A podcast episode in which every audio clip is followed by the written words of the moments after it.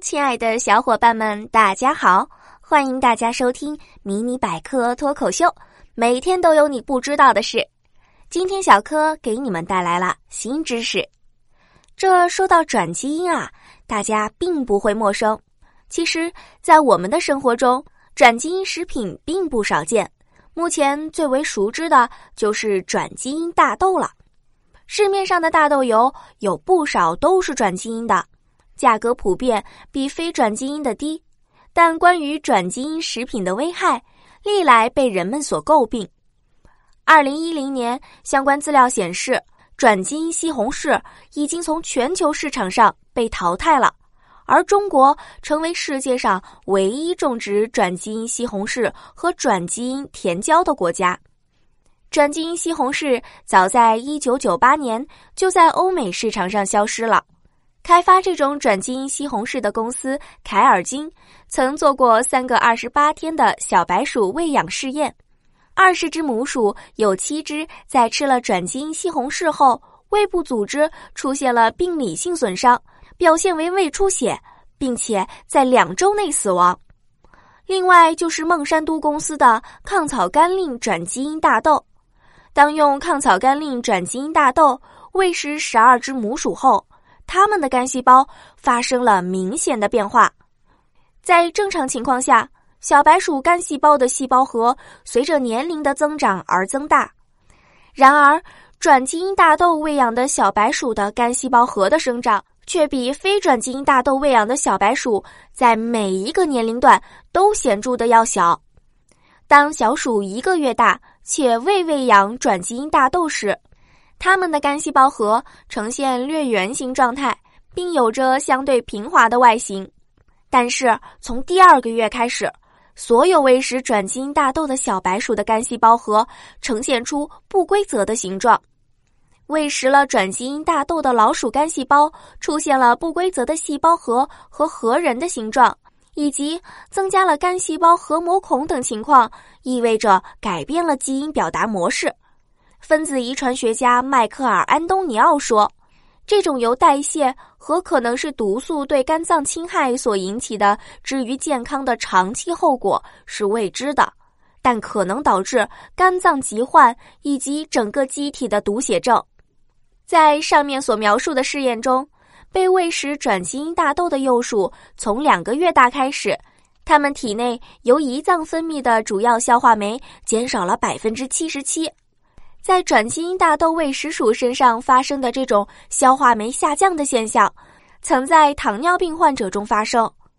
至于转基因大豆是如何抑制了胰脏产生这种特定的消化酶机制，科学家们并没有弄清楚。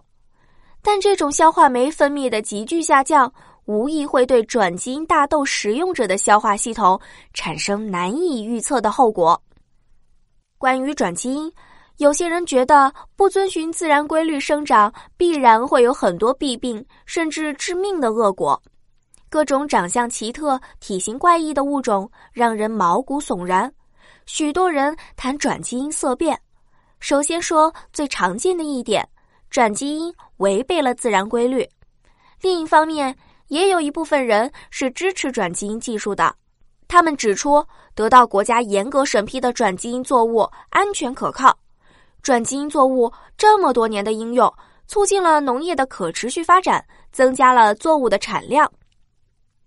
很多人比较关心的就是目前市场上有哪些转基因食物？除了食用油之外，因为都有具体标示是否转基因，但平常买的蔬菜水果是不会有所标注的。很多人根深蒂固的认为，小番茄、水果黄瓜、紫薯全是转基因。买回家都不让吃。这里说的小番茄也有叫圣女果的。番茄最早是在美洲发现的，原始的番茄是小浆果，后来经过人工选育变成了现在的样子。圣女果是把人工选育的番茄和原始种进行杂交培育出来的品种，不是转基因。水果黄瓜也不是转基因，它原先是在中东地区的一种果蔬。后来我们引种过来，然后和本地黄瓜进行杂交培育，选育出来的新品种。这种新品种又有原来小的特性，又适合本地气候，是一个很成功的选育品种。至于紫薯，则完全是中国本土的，原先在西南山区，不过产量不高，后来经过培育，产量上去了，最多可以达到两千到三千千克，这才大面积推广种植。我们现在在国内市场上能销售的转基因食品，一是木瓜，二是食用大豆油和菜籽油。其实啊，对于转基因，大家不必过多恐慌。